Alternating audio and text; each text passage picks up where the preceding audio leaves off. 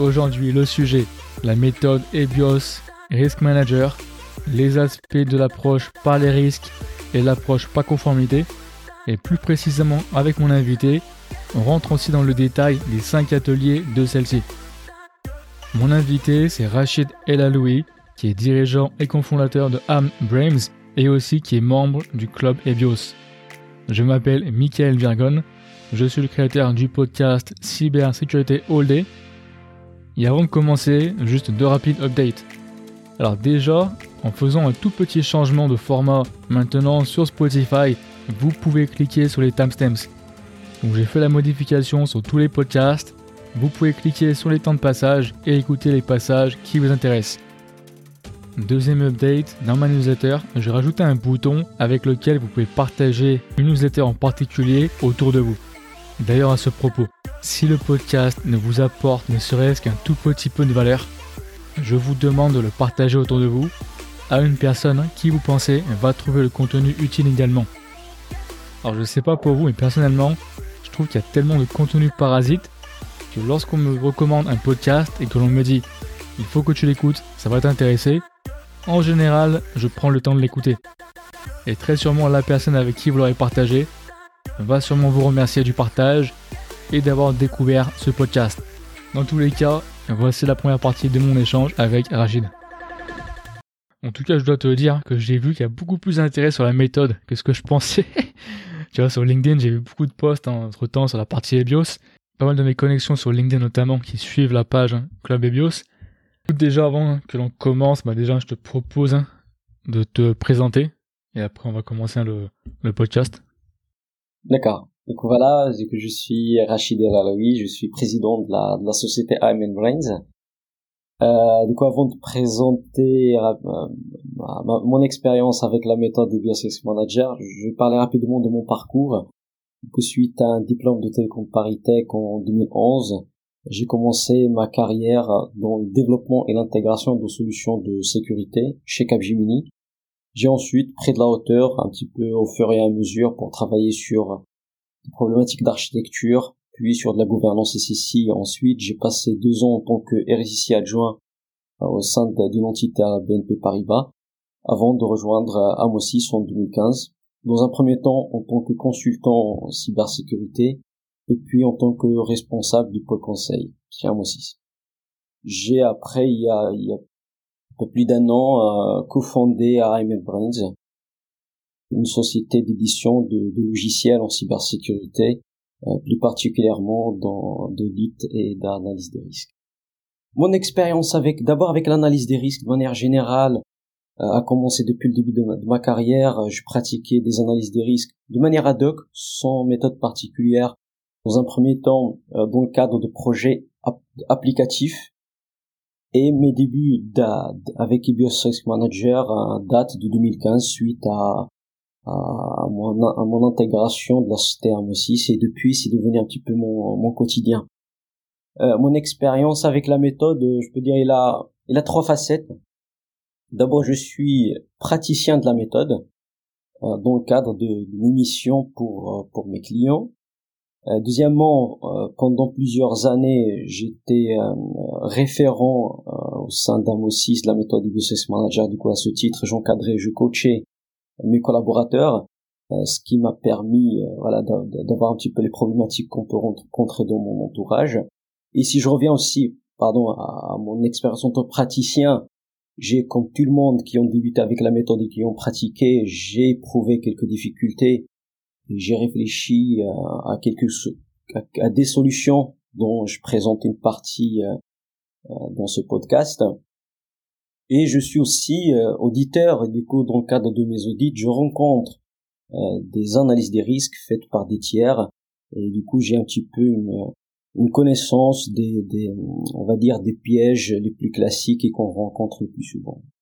Et toujours dans mon expérience avec la méthode, aujourd'hui, euh, chez Amen Brains, nous développons euh, un logiciel qui va un petit peu euh, automatiser ce que je faisais pendant quelques années, c'est de réaliser une analyse de risque, et bien en particulier en partant d'une cartographie et d'une connaissance de l'environnement de la menace.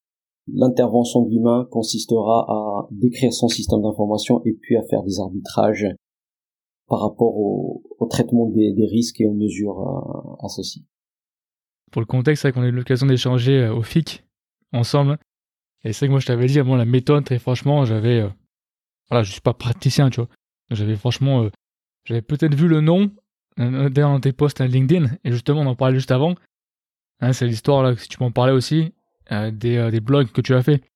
Parce que c'est vrai que c'est assez sympa, on va dire, la façon dont tu les as écrits de bien, on va essayer vulgariser, on va dire aussi, euh, tu vas résumer finalement le, la méthode. Oui, euh, du coup effectivement, quand, quand je disais euh, en tant que référent dans, dans, mon autre, dans mon ancien poste en tant que référent de la de la, de la, de la, méthode des business manager, hmm. en fait je je me suis dit après pourquoi ne pas partager ces mêmes idées que je communiquais mais cette fois plutôt à grande échelle. Et c'est de là devient la, la, la série qui consiste en, dans un premier temps c'était des articles, maintenant ça passera en format vidéo.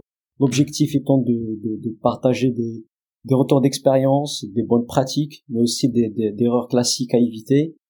Et je, partage aussi des ressources utiles euh, qui peuvent être utilisées telles quelles dans une analyse des risques bien Ouais. Et d'ailleurs à ce propos, hein, pour rentrer un peu dans le vif du sujet, donc là on parlait hein, de les, euh, la méthode EBIOS Risk Manager. On en fera. Je t'avais fait la, réflexion par rapport à la différence entre les deux, EBIOS et Risk Manager. Là, en fait, on peut peut-être commencer déjà par là. On va dire dans les deux parties, là, hein. question deux parties. Déjà, si tu peux expliquer un peu la différence entre EBIOS, donc la précédente méthode, ou plutôt précédente version, et EBIOS Risk Manager, et aussi, comme tu disais, en quoi consiste EBIOS, on va dire l'acronyme, en quoi ça, ça consiste, quoi. EBIOS, E-B-I-O-S, c'est expression de besoin et identification des objectifs de sécurité. Du coup, l'ancienne méthode qu'on appelait EBIOS 2010, parce qu'il y a aussi une EBIOS 2005, et après, à partir de 2018, il y a une EBIOS Risk Manager. Du coup, on a eu le, petit échange. Mhm. Il y a EBIOS Risk Manager, ça veut pas dire qu'il y a un autre EBIOS. Non, c'est juste au lieu de l'appeler, on va dire EBIOS 2018 comme EBIOS 2010, on l'a appelé EBIOS X Manager, ça veut dire la nouvelle version de, de, de, de, la méthode. Et effectivement, il y a eu des, des changements assez euh, structurants. Euh, on parle de l'introduction de, de, la notion de socle de sécurité. On s'intéresse aussi, euh, aussi à l'écosystème qui n'était pas traité assez explicitement, on va dire, dans, dans, dans, dans la méthode euh, dans la version 2010 de la méthode. Ouais. Eh, c'est vraiment super marrant, en tout cas pour moi, parce que même si je le savais, parce que tu m'en as parlé, hein, je m'attendais à un, un, nom en anglais, tu vois. je sais pas pourquoi, tu vois, je me suis dit Ebios, il va me dire un truc en anglais, et ça fait trop bizarre, tu vois, d'entendre un, un acronyme en français. Enfin, pour ce que ça vaut, c'est... Voilà, ça m'a fait... Ah ouais, là, c'est une méthode franco-française. Et, du coup, il est édité par euh, par l'ANSI euh, et avec le soutien du, du club EBIOS. Ouais, j'ai vu, j'ai vu. Et d'ailleurs, à ce propos, hein, euh, effectivement, hein, tu proposais qu'on en parle, et c'est que c'est important. Bah justement, quelle est l'utilité, on va dire, de la méthode dans un programme de cyber? Voilà. Du coup, comme son nom l'indique, on a dit EBIOS, c'est expression de besoin et identification des objectifs de sécurité.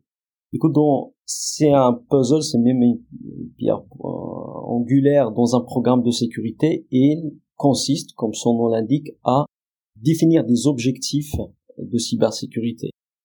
Euh, juste un petit aparté, quand on, mhm. dans la définition d'objectifs de cybersécurité, il y a deux approches. Euh, l'approche par conformité et l'approche par les risques.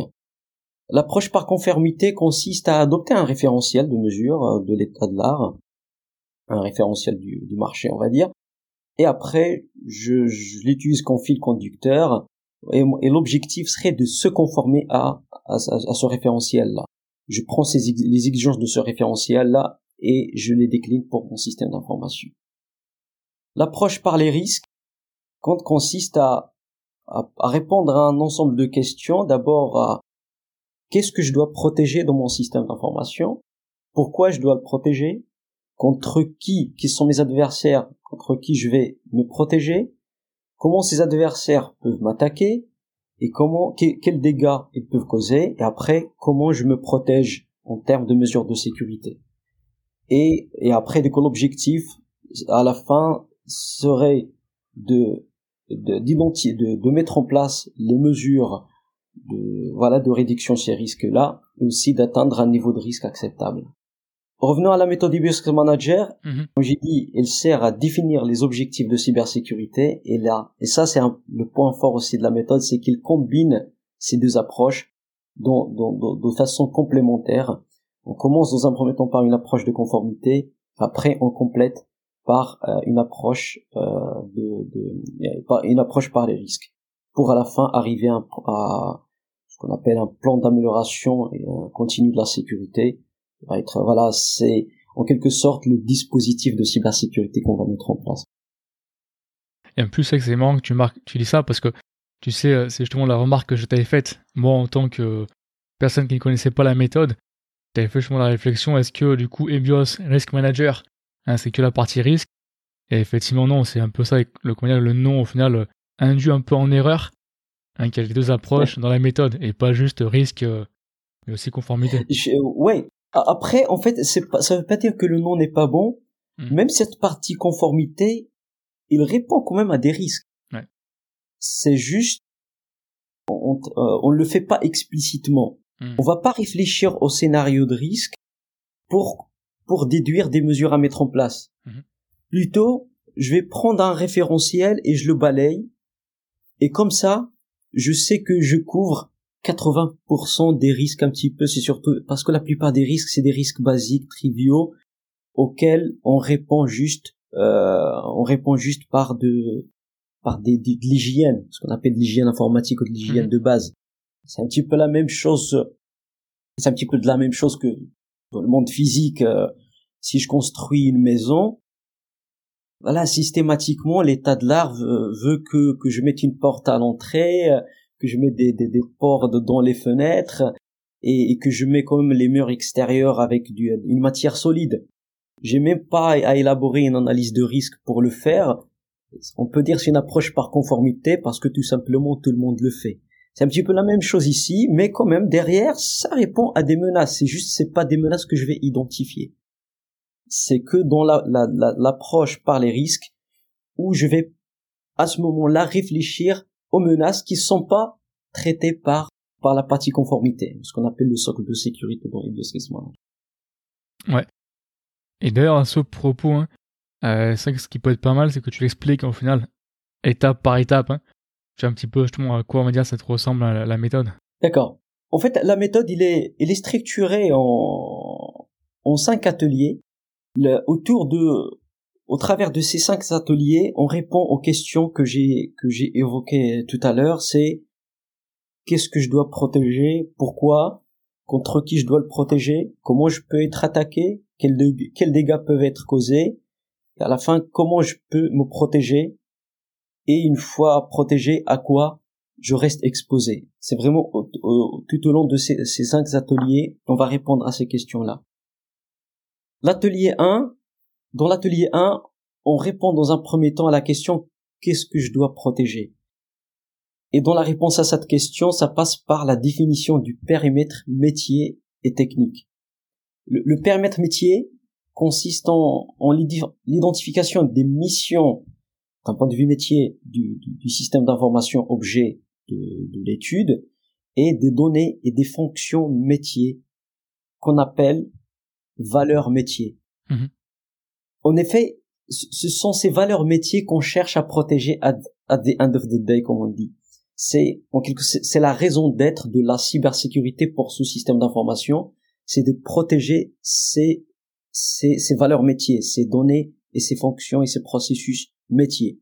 Par contre, quand on dit les, les protéger, la question qui se pose, c'est dans quel sens les protéger? Ça, ça, veut dire quoi les, les, les protéger? Et là vient la notion d'événements redoutés. Événements redoutés, c'est des inci c'est sont les incidents qu'on cherche à éviter toujours d'un point de vue purement métier. Mhm. Je donne un exemple. Voilà un, un exemple qu'on va utiliser tout au long de de cet échange, considérons un, un système de vidéosurveillance, à dire d'un site, d'un site sensible de, de R&D. Là, quelles seraient les valeurs métiers ici? Ça va être les, en termes de données, ça va être les images euh, qui sont capturées par les, caméras et visualisées. Par exemple, en tant que fonction, ça va être la visualisation des images, que ce soit en direct ou en différé. Pour ces valeurs métiers, quels seraient les événements redoutés? Un événement redouté, ça va être la, fuite de ces images à des personnes non autorisées. Euh, ou l'altération de, de, la visualisation, plutôt que on va visualiser des, des, des, des, images contrefaites injectées par exemple dans, dans, dans, dans le système. Ça, c'est des événements redoutés qu'on cherche à éviter, mais comme tu l'as vu, là, c'est d'un point de vue purement fonctionnel et métier. Mhm. J'ai pas du tout parlé de ni de technique, ni de réseau, ni de rien. Donc là, on a vu le périmètre métier, on a identifié ce qu'on ce qu'on veut protéger d'un point de vue métier. Mais ces valeurs métiers, c'est ça reste des biens informationnels abstraits. En effet, les protéger revient à protéger les composants du système d'information sur lesquels ils reposent, ou ce qu'on appelle les biens supports.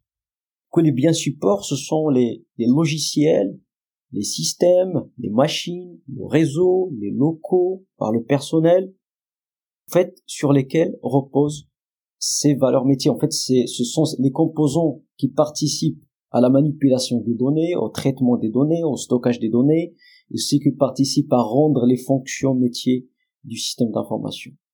Et en effet, protéger les valeurs métiers bah, revient en effet à concrètement à protéger ces biens supports sur lesquels reposent ces, ces, ces, valeurs métiers. Du coup, à ce stade-là, nous avons répondu à, à la question que je dois-je protéger? Mhm. La réponse, je dois protéger les valeurs métiers et les biens supports sur lesquels ils reposent. Toujours dans l'atelier 1, on répond, mais en partie, à la, à la question comment je dois protéger, et ça passe par le socle de sécurité. J'en ai parlé un petit peu tout à l'heure. C'est sans réfléchir à, à qui me, à qui peut m'attaquer ou comment il peut m'attaquer, je vais directement mettre une première couche de sécurité dans une approche de, de conformité. Euh, du coup, où, du coup, je, où je prends un référentiel de l'état de l'art ou un référentiel euh, qui provient de la conformité obligatoire, une réglementation, une norme, une obligation client, une obligation client ou une politique interne et je me sers comme catalogue de, de mesures que, que je vais euh, que je vais retenir et décliner pour mon système euh, d'information. En faisant ça, je finis par, en fait, comme je disais tout à l'heure, je couvre, mais de manière implicite, les risques les plus basiques et les plus triviales, et je constitue, et je construis aussi, je peux dire, 80% de mon système de défense. Et ce, sans avoir à élaborer des scénarios de, risque. C'est tout simplement parce que j'en ai pas besoin pour euh, pour conclure de la nécessité de ces mesures en quelque sorte. Ils sont ça relève vraiment de, de, leur nécessité relève de l'évidence, comme comme l'analogie que je donnais tout à l'heure avec une maison. À, mettre une porte à l'entrée, c'est clairement nécessaire j'ai pas à, à, élaborer un scénario qui dit hmm. attention est-ce que quelqu'un peut rentrer dans ma maison pour me voler? Non j'ai même pas à le dire c'est vraiment selon ce principe là et, et, ça ça s'applique à comme je dis à, à 80% de la de la de la cyber des mesures de cybersécurité de l'état de l'art donc là on a fait l'atelier 1 dans l'approche dans la suite de l'analyse du coup les ateliers de 2 à 5 l'objectif, ça va être de construire les 20% restants, on va dire, de mon système de, de défense. Dans l'atelier 2, on va répondre à la question Excuse-moi, qui... excuse-moi, je... excuse-moi, je t'interromps. Une question, euh, je t'ai interrompu Rachid, mais ça me, ça me titille. Donc là, tu dis, le premier atelier, c'est 80% de la méthode. Du coup, concrètement, c'est... pas 80, euh, pas 80% de la méthode, en fait, c'est 80% de mon, de, de, de mon plan de sécurité, on va dire des, des, mesures de sécurité que je vais que je vais mettre en place. D'accord. Mais est-ce que c'est du coup ça veut dire que la première étape c'est 80% entre guillemets de la, la valeur de la méthode ou je prends ça je comprends mal ce que tu veux dire? Non non, c'est pas c'est pas 80% de la valeur de, de la méthode, mais on va dire je vais en faisant juste l'atelier 1, ouais. je peux garantir que je suis protégé contre les risques un petit peu les plus basiques, surtout les attaques hmm. opportunistes. Tu, tu, tu vois les, les, les, les attaques par ransomware qu'on entend, les, les, les ransomware qui, qui tapent aujourd'hui les organismes et entreprises, c'est rarement des attaques ciblées.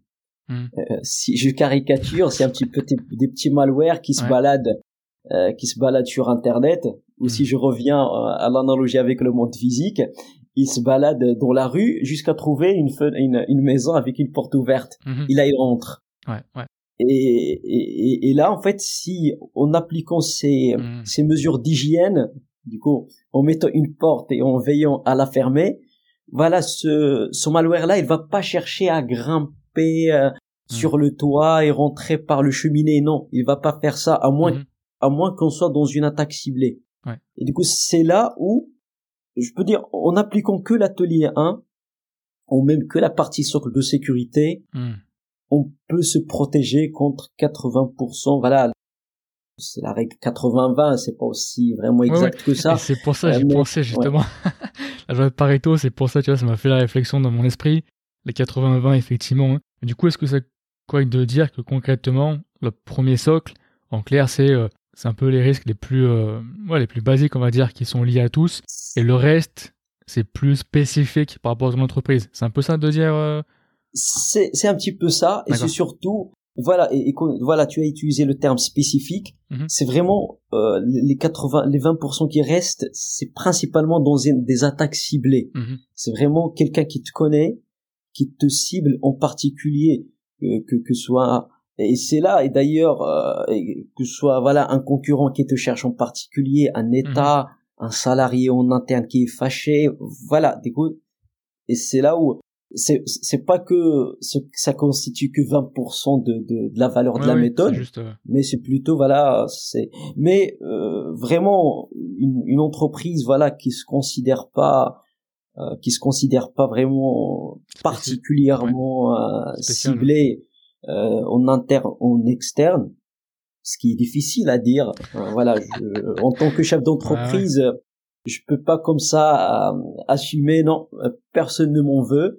Euh, si je me protège contre ces petits malwares qui se baladent sur internet, je suis tranquille. Gentil, mais mais si quelqu'un peut trancher que je peux pas être particulièrement ciblé, bah je peux dire qu'une approche par conformité mais correctement faite mhm. suffit. Hein. Ok. Désolé, je t'ai coupé, mais je pensais que c'était assez important, tu aussi de peut-être de le clarifier. Du coup, est-ce que moi je t'ai coupé? Donc si tu reprenais effectivement à partir du socle 2 jusqu'au 5, si tu peux en parler. C'est ça, de l'atelier. Voilà, du coup là on est dans l'atelier 2. Et comme je disais, en fait l'atelier 2 répond à la question contre qui? Voilà, maintenant on est dans la partie je suis ciblé. Hein. Ouais, ouais. Du coup la, la première question, qui peut me cibler? Qui peut m'attaquer?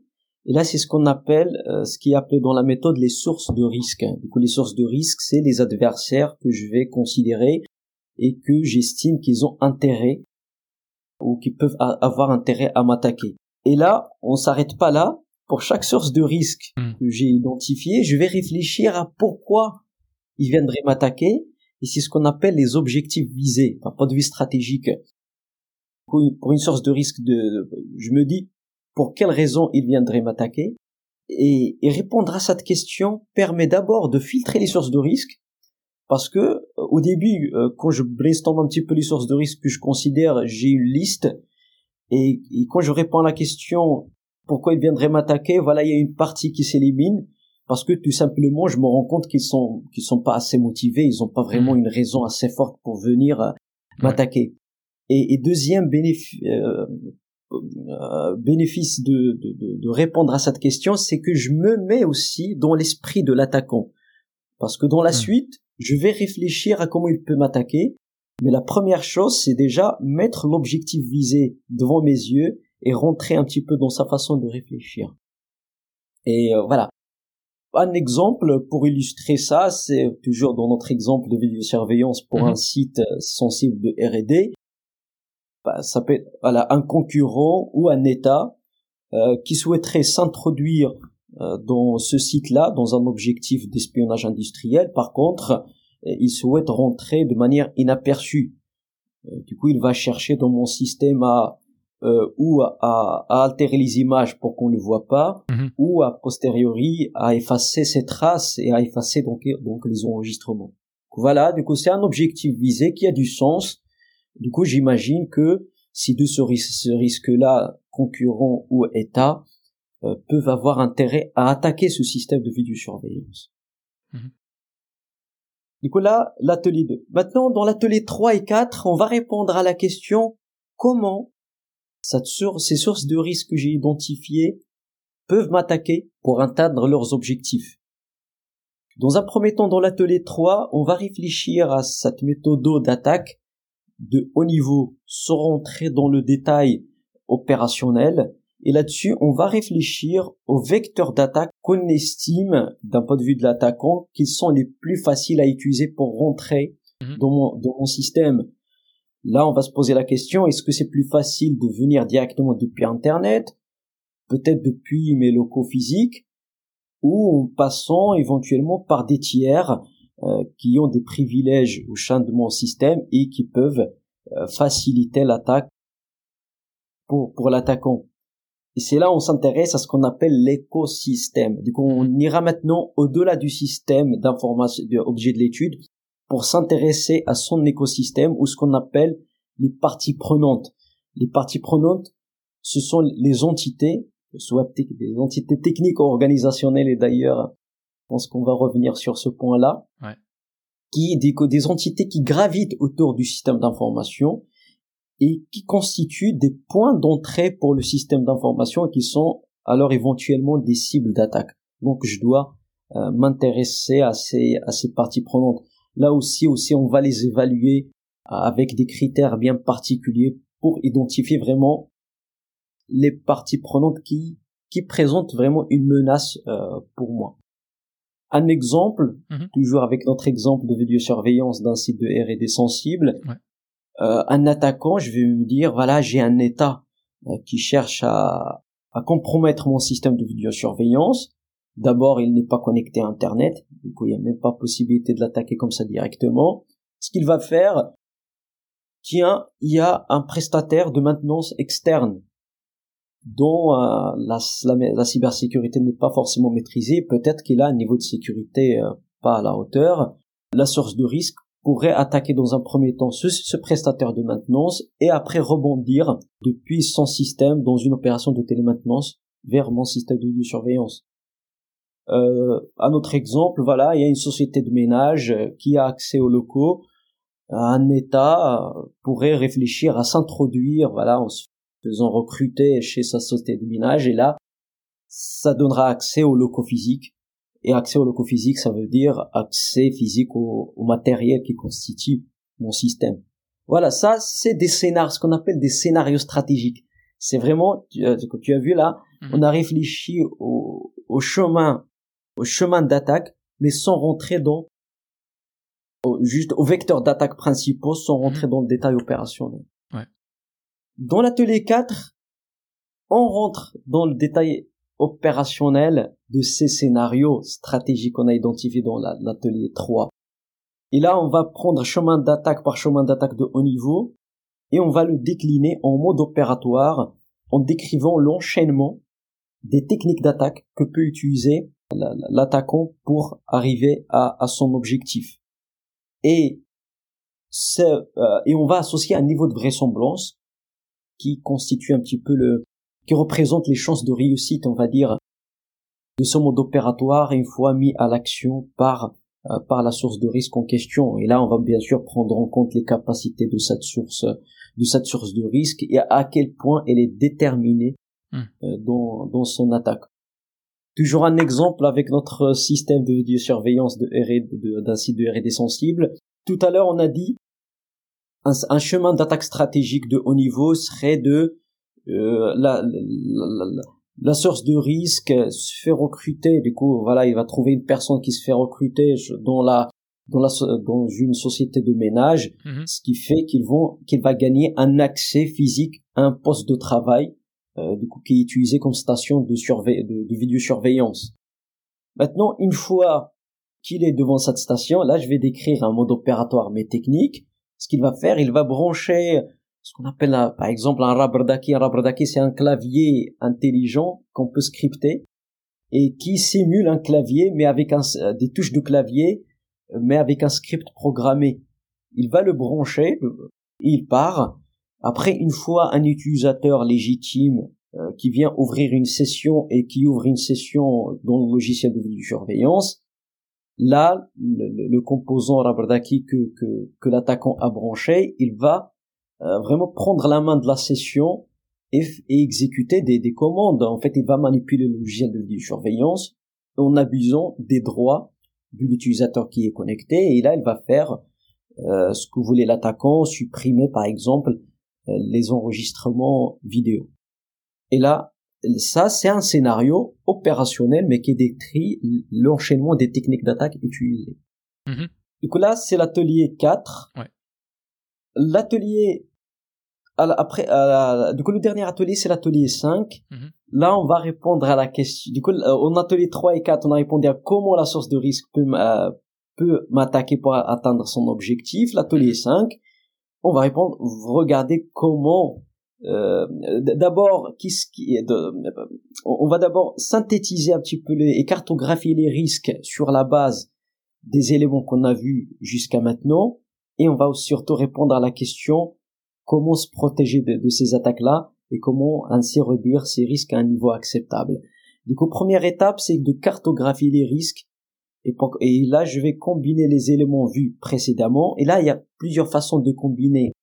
Celle la plus utilisée, c'est de considérer euh, partir d'un chemin stratégique mhm. ou un chemin d'attaque de haut niveau auquel est associé les un, un, ou des scénarios opérationnels avec un niveau de vraisemblance. Du coup là c'est et, et, et on a dit ce chemin d'attaque à la fin il arrive à un objectif visé qui donne lieu à des événements redoutés qu'on a vu tout à l'heure. On a dit l'événement redouté c'est une atteinte à la sécurité des valeurs métiers. Par exemple pour notre exemple on va finir par altérer les images ou de supprimer les enregistrements. Ça, c'est associé à un niveau de gravité. Donc là, j'ai mon risque avec sa composante de vraisemblance et sa composante de gravité. La vraisemblance provient de la vraisemblance du scénario opérationnel. La gravité provient des événements redoutés associés à cet objectif visé. J'ai ma cartographie, ma cartographie des risques. Maintenant, là, on va faire des arbitrages, on va décider de ce qui est acceptable, de ce qui ne l'est pas. Et ce qui n'est pas acceptable, on va réfléchir à comment réduire ces risques à un niveau acceptable, et ça passe en particulier par l'identification de mesures de sécurité pour euh, pour contrer les techniques d'attaque qui sont dans les scénarios euh, opérationnels.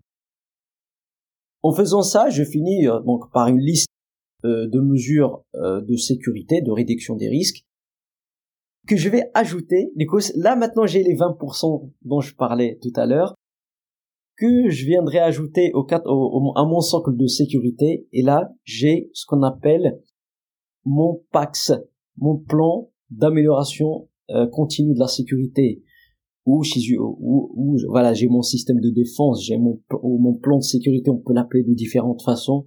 Voilà, en fin de compte, c'est une liste de mesures de sécurité que je, que, que je vais après euh, planifier pour euh, et mettre en œuvre par la suite. Maintenant que que j'ai la connaissance des mesures que je vais mettre en place, je vais réfléchir après à la dernière question. Une fois que ces mesures sont en place, à quoi je reste exposé à la fin, ou ce mhm. qu'on appelle les risques résiduels. Ces risques résiduels vont devoir accepter par les propriétaires des risques.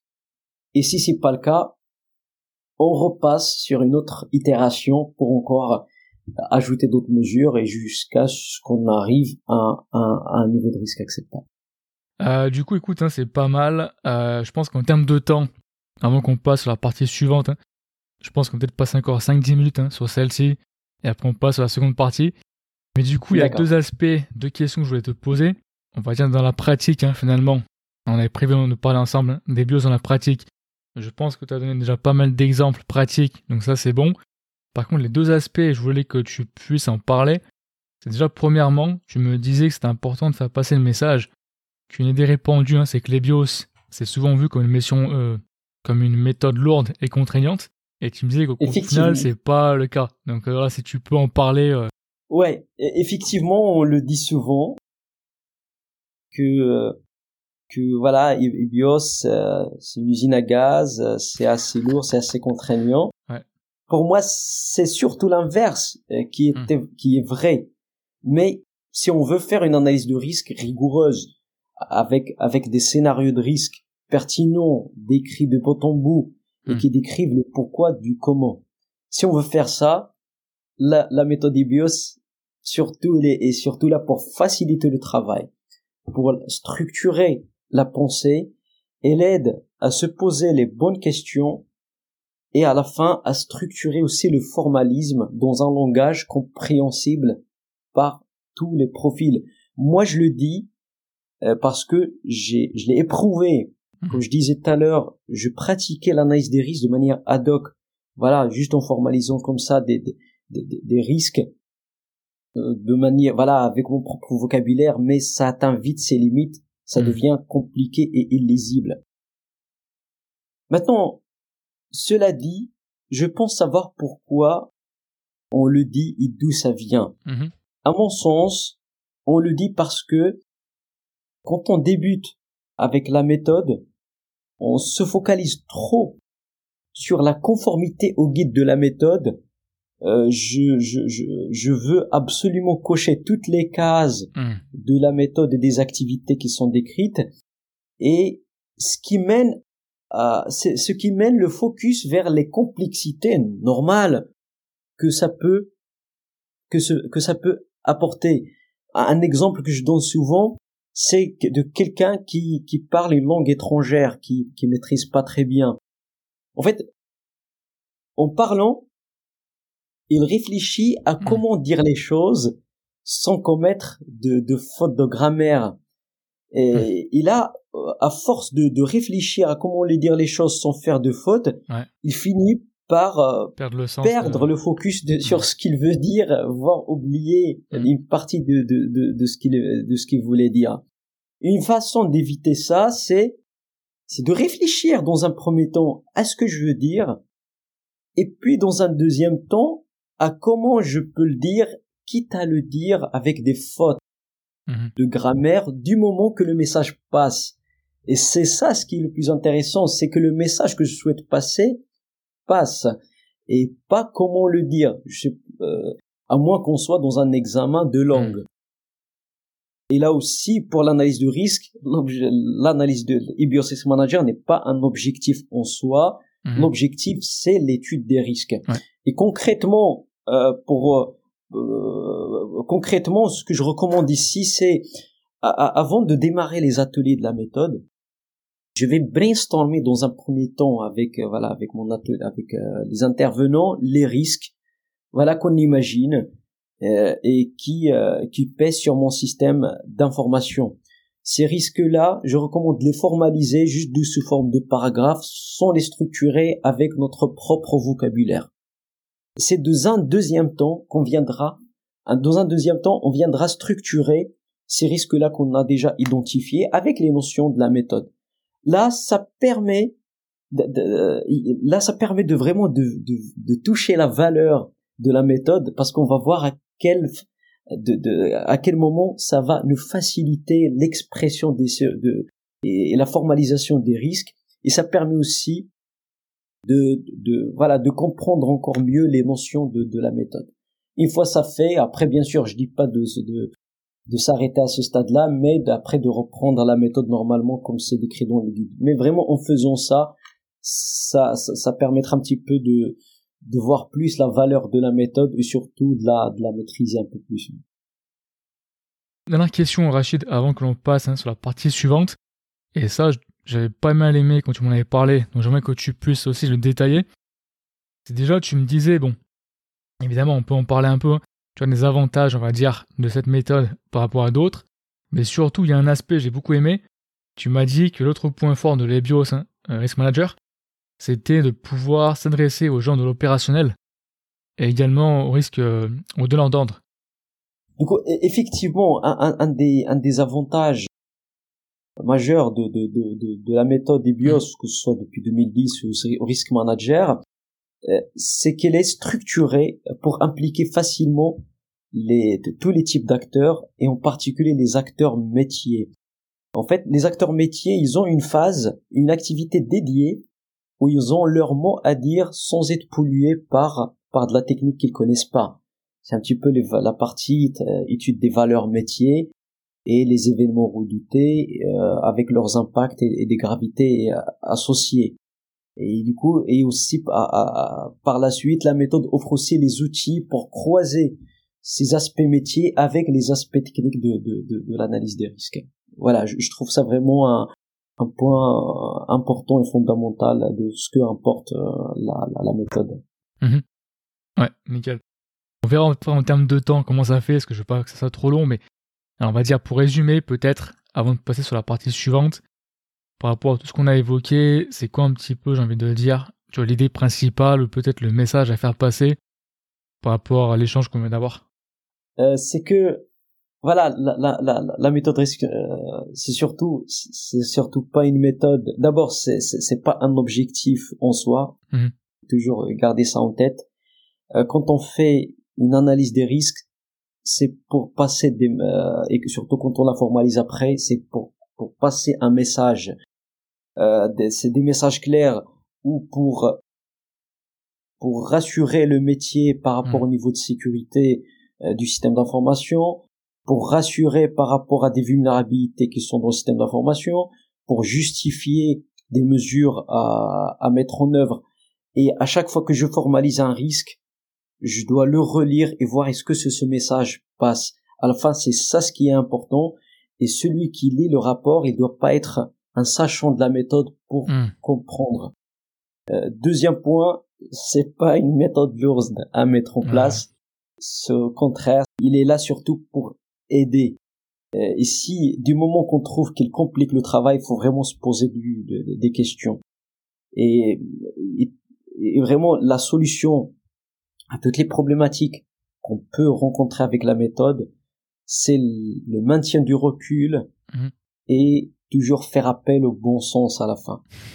Faut pas rester coincé dans une euh, faut pas rester coincé dans une activité ou dans une phase de la méthode parce que le guide nous dit rien. Si le guide nous dit rien, voilà mon bon sens va me guider. J'espère que vous avez apprécié ce podcast. La prochaine partie de notre échange sera publiée au prochain épisode. Si vous avez aimé le contenu, s'il vous plaît, mettez un bon avis, soit directement sur mon site cybersécuritéholday.fr dans la partie avis des auditeurs ou directement sur Apple Podcast. Déjà un, pour moi, ça fait super plaisir de lire vos avis positifs et en plus, ça permet de faire grandir le podcast en le faisant découvrir à plus de personnes. Pour plus de contenu de curation associé à chaque podcast, inscrivez-vous à ma newsletter gratuite que vous trouvez soit en description de l'épisode ou sur mon site directement. Je vous remercie et puis passez une bonne semaine.